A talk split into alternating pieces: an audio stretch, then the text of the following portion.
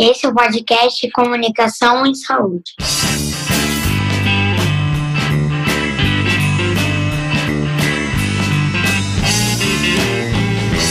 Opa, gente! Esse é o podcast Comunicação em Saúde, do Grupo de Trabalho de Comunicação em Saúde da Sociedade Brasileira de Medicina de Família e Comunidade.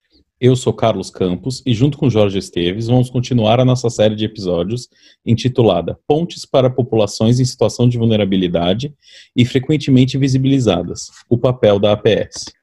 Opa, gente! Então, a gente está aqui com o nosso episódio do podcast Comunicação em Saúde. Eu, Jorge Esteves e Carlos Campos, a gente tem moderado esses podcasts falando sobre várias populações em, em situação de vulnerabilidade. Hoje a gente vai começar aqui com André Beatriz a conversar sobre a população prisional. A gente já vai de cara, como a gente tem feito sempre, né, refletir um pouquinho se esse é o melhor termo para usar, se isso é justo. Queria que a Andréia, primeiro, te dar as boas-vindas, né, André? E queria que você já começasse contando para a gente, né, um pouco o que, que você acha de, do que, que, que, que seria melhor para a gente hoje já pactuar o que seria interessante da gente usar em relação a essa questão da, da população prisional, privada de liberdade? O que, que você acha? Bem, olá, então eu sou André Beatriz, quero agradecer muito é, para fazer essa conversa aqui, porque toda vez que eu sou chamada para falar sobre esse tema, eu me vejo refletindo sobre minha prática e também sobre essas questões, né, que no dia a dia elas vão um pouco absorvendo é, a gente e a maneira como a gente faz falar sobre população prisional é, é, um, é, é muito difícil. É, não só porque é, eu estou atuando dentro de uma unidade prisional, mas porque também, é, historicamente, nós, pessoas negras, a gente tem uma relação involuntária de muita proximidade com pessoas privadas de liberdade. Então, eu, é a primeira questão que eu queria já trazer é que tem tido um apelo e uma luta muito grande para garantir e para resgatar e reforçar é, uma humanidade não reconhecida de pessoas privadas de liberdade. E nesse sentido, o melhor caminho é chamar de pessoas presas ou pessoas privadas de, de liberdade. Porque a ideia de chamar de prisioneiro ou prisioneira é, parece dar um valor à coisa, aquilo que é, mantém a pessoa naquela condição em detrimento da pessoa. Então, pessoa privada de liberdade, pessoa presa, é, e nós costumamos chamar no dia a dia, inclusive, de internos, né? Porque eles são internos de uma unidade prisional, mas para a gente tratar numa conversa e até reconhecer essa humanidade, pessoa privada de liberdade, ela consegue é, nos é, posicionar em relação a quem é, é essa outra pessoa, esse sujeito ou essa pessoa que a gente está abordando. Em geral, quem está ouvindo a gente pode ser médica ou médico de família e comunidade, ou trabalhar ou ter interesse na atenção primária. Queria também que você comentasse assim sobre o que, que é uma UBS para pessoas privadas de liberdade, ou como esse trabalho da, específico, né? Queria que você contasse um pouco da especificidade da atenção primária nesse, nesse contexto. Mas Bom, primeiro é, é interessante que a gente entenda que é, as pessoas privadas de liberdade, elas sempre estiveram, durante o processo de cumprimento de pena privativa de liberdade, que é dessa maneira que a gente chama as pessoas que estão privadas de sua liberdade de ir e vir, nesse momento elas só estão privadas do direito de ir e vir, exatamente isso, de andar, de se locomover e de sair daquele espaço é, por vontade própria. Nesse sentido, a gente tem uma série de legislações que garantem esse acesso à saúde e esse cuidado. Então, eu queria destacar duas leis que são muito importantes. Uma delas é a Lei de Execução Penal, uma lei é, instituída é, em 1984, que é a Lei 7.210, e essa lei é muito importante porque ali no seu artigo 14 já traz o direito à saúde. E aí, andando mais no tempo, a gente tem o SUS, o SUS também é uma garantia de atendimento a todas as pessoas. É um dever do Estado, um direito das pessoas, é, em todo o território brasileiro, então o SUS também já garante essa, esse acesso à saúde. E mais recentemente, a gente tem uma política nacional de atenção à pessoa é, privada de liberdade, É, e nessa política está previsto uma série de ações, tem diretrizes de atenção à saúde. Entre essas diretrizes, existe é, a conformação de alguns tipos de equipes de saúde, que são chamadas de EAPs, equipes de atenção prisional. A gente chama de equipe de saúde prisional, mas que dependendo da quantidade de pessoas presas, dependendo de como que está organizada a gestão também, a gente tem uma maneira de organizar essas equipes de saúde. E a ideia dessas equipes de saúde é que elas também garantam no território que elas façam parte da rede de atenção à saúde. Então, em nível de atenção primária, elas são um ponto da rede de atenção. E, nesse sentido, elas vão garantir que uma equipe mínima, médico, enfermeiro ou enfermeira, né, é, técnico de enfermagem, dentista, técnico de higiene dental, vão garantir uma série de ações em nível de atenção primária. Então, é, eu atuo numa unidade já é, desde 2006, aproximadamente, e nessa unidade a gente exerce, realiza uma série de atividades em nível de atenção primária. Desde busca, vai organizar o território, trata aquela unidade prisional como um território, vai ver quais são as condições do território, quais são as necessidades do território, vai ver é, como que as pessoas vivem naquele território é, e vai fazer ações de prevenção, ações educativas, coletivas, individuais, atendimento à saúde é, individualizado e todas as ações previstas para o nível de atenção primária à saúde. Deixa eu te perguntar até nesse sentido antes, Andréia, é, vocês, então assim, porque eu estou perguntando de alguém que não tem qualquer experiência com, com, com o atendimento da população privada de liberdade, né? Vocês têm uma unidade de saúde, vocês têm uma UBS dentro dos, dos das penitenciárias ou, ou, das cadeias, como é, como é que isso funciona? Isso. Aqui no estado da Bahia, a gente tem é, em cada unidade prisional, a gente tem uma estrutura física é, acoplada, né, perto dessa unidade prisional, é, próxima, e cada unidade prisional tem uma equipe de atenção prisional, uma equipe de saúde prisional. E aí, cada equipe é responsável pelas ações de saúde naquele nível de atenção primária, de atenção básica. Então, realmente é uma UBS, né, uma unidade básica de saúde, que é, exerce é, é, é uma série de ações em nível de atenção primária. Então, a unidade que eu trabalho, a gente tem é uma unidade com aproximadamente 1.500 pessoas presas.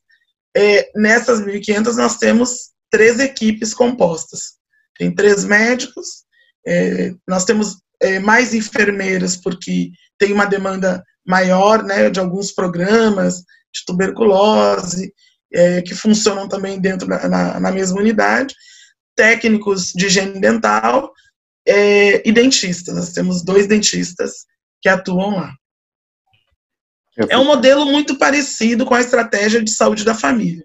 Então, é, pensando na estratégia de saúde da família, que tem uma população adscrita, que prevê uma série de ações do território, a equipe de saúde prisional, ela tem como objetivo as, as ações muito parecidas, entendendo que, nesse caso, o território é uma unidade prisional. Eu fico pensando também, André, que é, essa realidade né, de ter uma boa estrutura de UBS, ela já não é simples fora do, do, do sistema prisional. Né? Fico imaginando também que deve ser um universo muito heterogêneo de, de estrutura, desde estrutura física, a composição de equipe, a como cada, cada estado, cada município se organiza. Assim. Não sei se você tem essa, essa leitura mais, mais global, mas se você puder compartilhar com a gente do que, que você tem visto, ouvido, visitado, como é que é em relação a outros estados mesmo, em relação a essa questão da, da, das UBSs, né? É assim, é, as equipes estão completas, não estão, tem mais estrutura, menos? O que, que você tem visto por aí? Certo. Eu, em dois, de 2012 a 2014, eu fiz, eu fui membro do Conselho Penitenciário Nacional de Política Criminal e Penitenciária, CNPCP, e aí eu tive a oportunidade de visitar algumas unidades, justamente para ver de que maneira que a gente poderia entender, né, esse mosaico que é. O Brasil, ele já, né, por conta das suas características territoriais, é, ele já, já é essa grande conformação de várias, vários Brasis dentro de um Brasil. E aí, no, na, na, no que tange unidades prisionais, é muito parecido é, em relação a essa conformação. Então, por exemplo, Santa Catarina, que eu tive a oportunidade de visitar, uma unidade, né, não posso falar de uma maneira geral, mas a gente tem várias maneiras.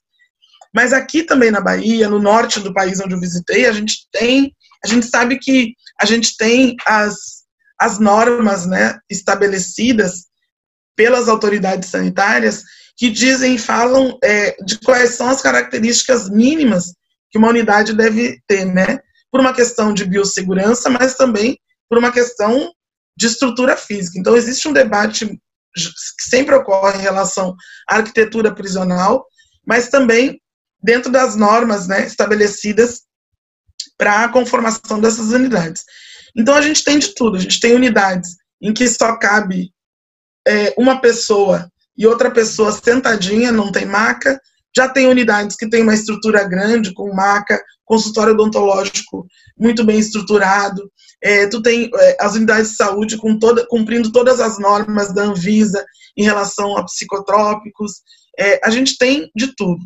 Na unidade que eu trabalho, a gente tem um espaço. A única reclamação que eu sempre faço é da falta de um, um espaço coletivo para a sala de espera das pessoas que vão fazer atendimento, para a gente fazer aquelas atividades que eu sempre gostei muito, enquanto as pessoas estão aguardando para serem atendidas. Mas eu tenho uma prática de muito tempo que é atendimento dentro da, do, do, do, da unidade, do módulo prisional. Quando eu falo, porque tem vários nomes também, né? Então, quando a gente fala dentro da unidade, dentro do pátio onde as pessoas ficam presas, eu tenho a prática de fazer atendimentos lá, lá dentro. Não é uma demanda da gestão, mas é uma decisão junto com a equipe por conta dessa dificuldade né, de trânsito de pessoas, de trazer com algema, de é, deslocar, às vezes, da limitação em relação ao número de agentes penitenciários. Então, é uma, uma demanda que eu assumi como uma possibilidade de melhorar o acesso das pessoas ao cuidado. Mas a gente, dentro do Brasil, a gente tem então toda essa diversidade da maneira como as estruturas estão estabelecidas nos, nos diversos locais. Hoje, existem números e estudos que apontam que a gente deva ter aí em torno de 1.436 unidades prisionais, é, equipes em unidades prisionais, e aí tem uma variação muito grande no que diz respeito a profissionais de saúde, porque os dados também eles não são tão fidedignos, mas é aproximadamente esse número que a gente teria espalhado pelo Brasil, mas tem uma diversidade muito grande. E aí, como eu falei, pelas unidades que eu conheci, a gente tem desde o que é inaceitável, até para que os profissionais possam fazer o atendimento à saúde, é, e tem também o que é o que está mais perto de um aceitável para garantir o cuidado e todas as ações que a gente sabe que são é, possíveis e necessárias no nível é, da atenção primária à saúde. Nesse sentido, Andréia, é, estava pensando, né, assim, uma, um dos nossos motes aqui, né, desse episódio também é falar um pouco do Covid, e já tinham algumas iniquidades no atendimento, imagino, e imagino que o Covid tenha vindo para uh, ah, expor mais isso, acentuar mais essas diferenças, vamos chamar assim, do atendimento. Como é que, como é que foi o impacto do, do atendimento né, da presença da pandemia do Covid para o atendimento da população privada de liberdade? A Covid ela tira essa névoa, né, de todas essas rachaduras que existem em vários lugares. Rachaduras eu falo porque sempre existe uma tensão muito grande, sobretudo dos movimentos da sociedade civil organizada, de pessoas que estão na linha de frente da luta, para garantir algum nível de resistência para que não haja um afastamento total. E, por exemplo, esse reconhecimento da humanidade de pessoas presas, a luta contra o genocídio do povo preto, do povo negro no Brasil, tem a ver com essa, esse processo de resistência, de conter essa rachadura. E aí, é, a Covid ela vem e tira essa névoa e diz assim: agora vocês vão ter que se reinventar.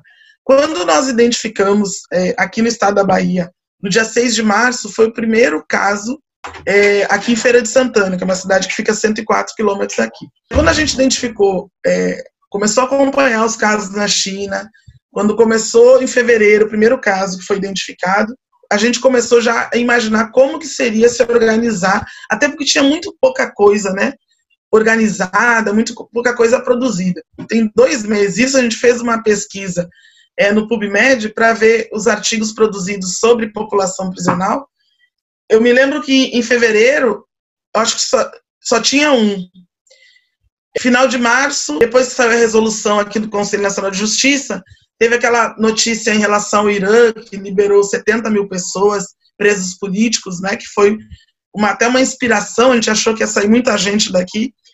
E aí, quando a gente foi olhar agora, final de abril, acho que foi, tinha 14 artigos produzidos quando a gente cruzava população prisional e Covid. Então, vem nesse crescente. Mas em, quando chegou a pandemia, a gente não tinha quase nada. A ideia, né, usa máscara, não usa, mas o isolamento, o distanciamento era a primeira medida. Então, o que, que nós fizemos? Como a gente tem uma relação estreita com a Associação de Familiares e Amigos de Presos aqui no estado da Bahia, a gente já fez um diálogo no sentido de entender suspensão temporária das visitas era uma medida necessária até que se entendesse o que, que ia acontecer. Então, a gente fez essa primeira é, conversa e, junto com a equipe, a gente também já se organizou para garantir é, que o máximo de informações chegasse para as pessoas. Porque, realmente, um dos grandes problemas da gente, sobretudo com as pessoas privadas de liberdade, é que a informação ela não chega. As pessoas não sabem o que vai acontecer, as pessoas não sabem. Então elas sabem pela televisão que está morrendo gente, tem gente sendo entubada, precisa de respirador, mas não sabem exatamente o que, que é. Até pela guerra, né? As informações, as piores possíveis, né? Trata, não trata, é só uma gripezinha, e tudo isso reverbera muito mal para as pessoas que estão limitadas. Porque nem todo mundo tem acesso à televisão, então, tem, tem toda essa informação que não chega. Então, a primeira medida que a gente fez foi fazer, nos quatro módulos onde eu atuo, que reúne os 1.500 presos, e também fiz uma visita a pedido da, da gestão da unidade do Conjunto Penal Feminino, aqui em, aqui em Salvador, fazer uma fala com as mulheres privadas de liberdade, o que, que é Covid, como que pega, o que, que acontece, quais eram as medidas conhecidas cientificamente naquele momento. Então, eu considero que esse foi um caminho muito positivo, no sentido de diminuir essa ansiedade. Falamos também da resolução, da recomendação é, número 62 do Conselho Nacional de Justiça, que previa que algumas pessoas, é, idosos, algumas doenças crônicas, ia depender da tipologia criminal, que elas poder, poderiam ser beneficiadas por progressão de regime ou prisão domiciliar. Então, a gente trazer essa notícia foi uma coisa importante. E nós passamos em cada unidade prisional, a equipe de saúde, eu, psicóloga, uma assistente social, diretor da unidade, passamos em todas as unidades, reunimos todas as pessoas, os internos, num pátio, pegamos o microfone, fizemos a conversa, tiramos dúvidas a respeito disso. Então, passamos em todos os modos. Isso foi muito importante, porque foi a primeira medida para garantir que a gente pudesse ter um tempo para entender como é que ia fazer o restante. Óbvio que a gente fica dependendo da segurança e da gestão prisional, porque não é a gente que, né, que, que determina como as coisas vão acontecer. E aí, no primeiro momento, aconteceu como em todos os lugares, não podia mais entrar no módulo, com, sob o risco de é, levar né, um tipo de, de contágio, de, de, de começar esse, esse pontapé, esse ciclo. Então, a gente dependia da vinda das pessoas, é, tentou continuar atendendo os doentes crônicos, né? para manter o atendimento, os hipertensos, diabetes, soropositivos, pessoas com rancenias, tuberculose. Então, tentou garantir esse atendimento sempre nessa conversa. E no início houve um, né, um recuo das pessoas com medo de contrair, com medo de que é, houvesse alguma coisa ainda que não conhecesse. Então, essa foi a primeira medida. E capacitação da equipe, construção de um fluxo próprio, porque, né, isolamento. Como é que a gente vai tratar com isolamento em unidades superlotadas? né? A gente sabe que tem um déficit de vaga aí no Brasil de pelo menos 350 mil vagas. Então, na unidade que eu trabalho não é diferente. Então, como que a gente é tratado de isolamento? Então, a gente falou do distanciamento, falou da necessidade de, de higiene. E a primeira coisa que a gente ouve, com razão, sim, mas nem sempre tem água na unidade. Então, foi cobrada a gestão que garantisse fornecimento de água, isso não está na minha possibilidade, para poder pensar né, como que as pessoas iam fazer cumprir essas medidas tão veiculadas, né? Lave a mão, use álcool gel, é, mantenha o distanciamento. Então, a gente trabalhou com essas questões na fila da comida, garantir o distanciamento, é, garantir a higiene das celas e tal. Paralelo a isso, a gente teve o apoio de uma organização política que tem uma atuação dentro do sistema prisional aqui no estado da Bahia, que é a Reaja, é, ou Será Morte, e aí fez, foram duas, é, é uma campanha permanente, fez doação de material de higiene, para garantir pelo menos sabão para lavar as mãos, sabonete para o banho, papel higiênico, e água sanitária e sabão em pó para a higiene eh, dos espaços coletivos. Então, e material educativo, for, essas foram as medidas iniciais para esse enfrentamento, né? E a gente também eh, foi construindo um documento que foi até publicado dentro do GT, né, na página da Sociedade Brasileira de Medicina de Família e Comunidade, que foi elaborado dentro é, do GT, do Grupo de Trabalho em Saúde Prisional, pensando, né, de maneira prática, como que a gente pode ajudar quem está lá é, no Amazonas, quem está no Mato Grosso, quem está em Brasília, quem está em Porto Alegre, que está numa unidade prisional, a se preparar para enfrentar essa, essa crise. E aí saiu né, esse material que chama Medidas e Orientações para o Enfrentamento à Covid nas Prisões. Então, foi dessa maneira que a gente entendeu que era possível né, fazer o enfrentamento. É, eu achei assim é, muito importante te ouvir, porque uma coisa que a gente tem tentado entender é que em cada especificidade, né, de cada população, de cada cenário, é, a comunicação com a comunidade, a gente tem chamado de comunicação comunitária, foi diferente, né? E quando a gente conversou com o pessoal mais da, dos grandes centros e mesmo rural, a utilização da comunicação foi via WhatsApp. Né? E aí as pessoas privadas de liberdade que já estão muitas vezes com pouco acesso à saúde, talvez tenham tido em muitos lugares, né, mais ainda isolamento, né, sem as visitas, né, com os familiares e tal. E aí eu vi assim a estratégia que, que a sua equipe utilizou e que você montou junto com outros movimentos também, e dentro do próprio GT foi muito importante. Eu fiquei pensando que é isso, né, dentro da, das celas mesmo, tem a, a televisão, né, as pessoas ouvem muitas notícias, estar ali confinado já tem uma série de sofrimentos e desafios que, enfim, é difícil até da gente se colocar numa cela superlotada, né? Eu fico sempre tentando me colocar nesse lugar, eu também que, que atuo no sistema prisional. E, mas eu fiquei pensando nessa no que a gente tem chamado de comunicação de risco, né? Que é, que é como é que a gente, além de, de comunicar sobre como transmite e tal, como é que a gente capta também, é, como é que a gente fala de uma forma clara e também como a gente capta, como é que as pessoas podem perceber essa chance de adoecer, essa chance de, de, de transmitir. Queria que você contasse, assim, talvez até da tua experiência de casos ou de ou coletivo, individual, né?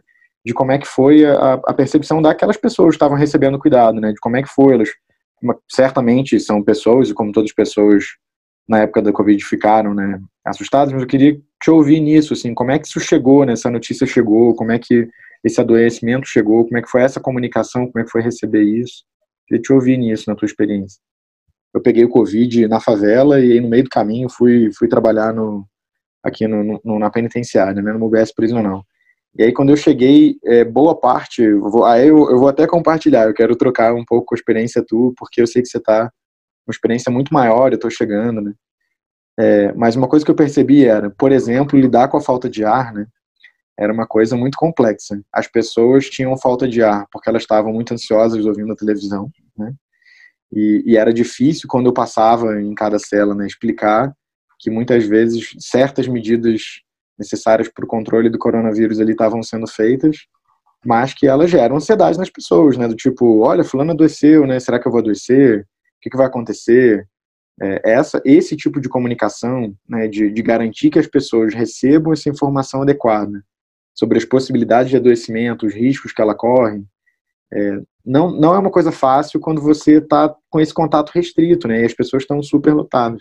Queria te ouvir, assim, na, na tua experiência, o que, que você captou, assim, do, do, dessas narrativas das pessoas, né, em relação a isso, assim, com, principalmente no auge, né, quando estava vendo um monte de notícia de casa na televisão, de, de hospital cheio, e a pessoa ali numa situação já de muitas, na maioria das vezes, acho que no Brasil insalubre, porque acho que não tem nenhum espaço que seja 100% digno, adequado, né, mas como é que você viu, assim, essa, a realidade de cada um mesmo, assim. Não sei se eu fui claro. Tem uma coisa interessante, entendi, que não é, é na verdade, para mim, não tem a ver só com a Covid. Obviamente que a Covid é uma coisa nova, até para as pessoas, né? Então, gera toda essa sensação. Mas, por exemplo, é, tem uma coisa em relação ao, à tuberculose, por exemplo, né? Então, os pacientes que convivem na mesma cela, quando a gente faz o diagnóstico de uma pessoa com tuberculose, a gente sempre pergunta, né, com quem convive, quem está na mesma cela, faz o mapeamento, vai fazer busca ativa, vai fazer. Tem um debate muito grande que é o negócio do isolamento, né? Ah, sintomático respiratório, tem um paciente com diagnóstico, tem mais cinco pessoas, isola a pessoa. Aí eu sempre digo, né? Mas a pessoa já estava em contato com a outra. E a gente tem uma situação onde a gente não consegue isolar todo mundo. Então, invés de a gente ficar botando na cabeça da pessoa que tem que isolar, que tem que isolar, é mais interessante, é mais importante que a gente sensibilize a pessoa qual o diagnóstico foi dado, para que ela se proteja e para que ela não, tra não transmita para outras pessoas e faça com que as outras pessoas sejam testadas, avaliadas e garantida a elas o tratamento. Porque isso diminui muito, porque esse negócio de tirar as pessoas, né? Tira as, tem uma coisa que acontece sempre prisional às vezes, tira a pessoa, a pessoa não volta para dentro da cela e ninguém diz o que aconteceu. Então isso é, gera, né, uma, uma, ansiedade muito grande. No início eu me lembro que teve uma, numa semana era assim, né? A máscara não estava indicada para todas as pessoas, não, não usava todo mundo, né? E a gente tinha acabado de passar no módulo e todo mundo perguntando pelas máscaras, dizendo não existe indicação do uso de máscaras, somente para pessoas que estão sintomáticos respiratórios.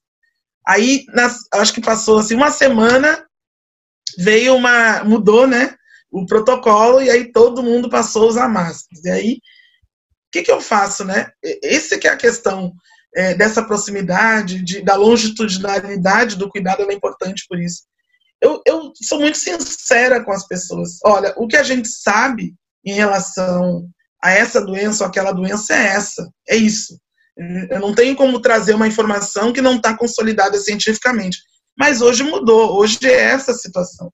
Então, em relação à falta de ar, é, tem uma, uma peculiaridade que muitas pessoas têm histórico de uso de drogas lícitas e ilícitas, pessoas que passam pelo sistema prisional. Então, tem gente que fuma nicotina desde os 14 anos de idade. E aí, a tosse é algo muito presente, né? Então, quando a pessoa ouve na TV, tosse seca, é, febre, e aí as pessoas às vezes estão dentro da unidade prisional, elas não têm termômetro, mas sentiram o corpo quente. E aí elas vêm com aquele sintoma. Então, Nesse sentido, a comunicação, a explicação, é, o diálogo sobre o que, que significa, exemplos do que, que é, significa, e dar aquela certeza para a pessoa de que é, a gente está trabalhando com a melhor informação que tem, com a melhor evidência que tem, e que é, existe uma chance grande de ser ou de não ser, dependendo da situação e do caso específico daquela pessoa. Então, esse é um argumento que eu uso muito de tirar dúvidas, de discutir, de trazer material informativo em alguns momentos, entendeu? De ler junto, de tirar, por exemplo, ah, aquela pessoa veio e ficou com dúvida na semana passada, então na semana seguinte eu chamo, trago uma notícia, uma informação e discuto aquilo ali, no sentido de, de compreender. Não é uma coisa fácil, porque isso demanda tempo, isso demanda, né, às vezes fica até bem mais tarde que o horário, e, e é uma das reclamações, mas é necessário para a gente poder garantir. Outra coisa, tem a, a gente tem aqui na Bahia a figura do monitor de saúde. Em cada módulo prisional tem a figura do monitor de saúde, é uma pessoa que assumiria o papel do agente comunitário de saúde que faria essa mediação. Então a gente tem um diálogo muito estreito com essas figuras dos monitores de saúde para garantir que essa informação ela flua de uma melhor maneira. Então, esse material educativo, essa conversa, né, anotando com termos menos técnicos, né, o que que significa, fazendo desenho, usando todas essas esses esses artifícios é, para poder esses instrumentos, na verdade, né, que a gente tem para poder abordar é, naquele momento e por conta dessas peculiaridades. Eu achei muito interessante porque é, a figura desse monitor é, é exatamente uma figura que está ausente na composição da equipe pela política, né, para a pessoa privada de liberdade, que não tem a figura do agente comunitário, e vocês trabalharam com a multiplicação dessa informação com uma figura que seria mais próximo do agente comunitário, né? Interessante Exato. pensar numa estratégia, porque é muito difícil chegar em todas as celas, né, com toda a informação. Às vezes alguns vão ter contato, outros não, né? Achei uma estratégia muito, muito incrível também. Agora, essa figura do monitor de saúde, ela é um resquício aqui do. É, em 2003, foi instituída uma política nacional de saúde no sistema penitenciário que era em nível de atenção básica, que era só para garantir mesmo a atenção básica nas unidades. Então, já houve, anterior à política nacional que a gente tem agora, essa implementação de ações em nível de atenção básica, que previa essas equipes organizadas com essa possibilidade, entendeu, desse monitor.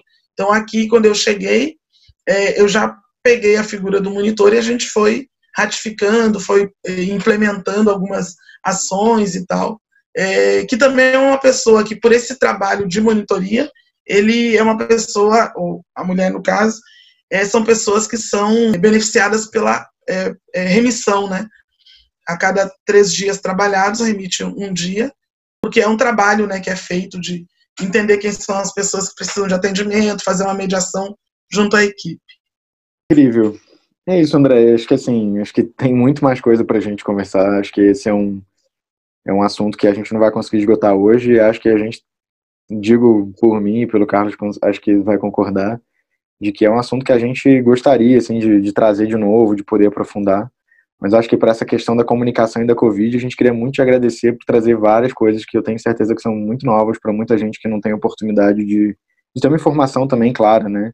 Já que não é tão simples na mídia também ler sobre a saúde das pessoas privadas de liberdade, né? Tenho, inclusive, uma impressão de que a Covid trouxe um pouquinho mais de destaque para esse assunto, né? As pessoas ficaram com um receio que fosse uma letalidade muito grande, e aí ficaram com medo e isso acabou entrando na mídia. Né? Mas acho que essa é uma oportunidade, talvez, para trazer esse assunto para que a gente possa, de forma mais digna, né, ofertar saúde para pessoas que, enfim, também precisam do mesmo acesso à atenção primária do que as pessoas que estão fora da, da prisão. Né? Mas queria muito te agradecer, assim, foi muito rico. Queria te dar o espaço também para você finalizar, né? Pronto, eu queria primeiro fazer um convite para as pessoas para irem lá na página da Sociedade Brasileira de Medicina de Família e Comunidade, é, olharem os GTs, tem vários grupos de trabalho. É, eu acho que a eu tenho discutido que a medicina de família e comunidade ela tem um papel fundamental em alguns espaços. Para o espaço prisional, eu acho que a gente tem, é, a gente é parte de uma especialidade, é, a gente tem competências, que tem capacidade de garantir saúde como algo maior nesse processo que as pessoas vivem de aprisionamento. Então, a saúde ela pode ser parte da, da, do processo de reorganização das pessoas, de retomada das suas vidas é, no espaço prisional. Então, eu acho que é, para as pessoas que têm interesse, também que não sejam médicos de família e comunidade, que acessem a página, que deem uma olhada, tem muito material que está saindo, os GTs estão é, com temas aí que estão, são transversais, né? A gente tem mulheres presas, a gente tem que fazer comunicação com pessoas presas. Tem, a maioria das pessoas presas são pessoas negras, a gente tem o GT de saúde da população negra, a gente tem o, o GT de sexualidade, a gente tem homens trans dentro das unidades prisionais, tem mulheres trans, tem esse debate ainda que precisa ser ampliado. Então, é, tem diretrizes clínicas para pensar quais são os protocolos possíveis, então, para as pessoas visitarem. E queria dizer que eu, depois desse tempo de atuação, é, escrevi um livro de poemas, eu não sou uma poeta, mas é, por conta de uma série de questões que eu queria traduzir desse meu tempo de vivência, está é, chegando aí esse livro, que chama Olhar por Entre Grades, Vidas em Poemas, que traz um pouquinho dessa minha trajetória, dessa leitura em relação às unidades prisionais. Em breve vai estar sendo lançado aí. E agradecer a vocês por essa oportunidade de pensar, de refletir e de levantar algumas questões que são muito importantes para a gente é, na construção de uma saúde possível, universal, dentro da perspectiva do SUS, para todas as pessoas indistintamente. Obrigada. Obrigado você, André. Queria agradecer também mais uma vez. Foi, foi muito bacana. Eu não tinha experiência nenhuma com, com esse tema e, e foi ótimo. Muito obrigado. Esse foi o podcast Comunicação e Saúde. A edição é de Ana Carolina D'Angeles. Roteiro, apresentação e idealização de Carlos Campos e Jorge Esteves. A música trilha se chama O Bispo, da banda Empenha. Foi realizado com apoio da Sociedade Brasileira de Medicina de Família e Comunidade.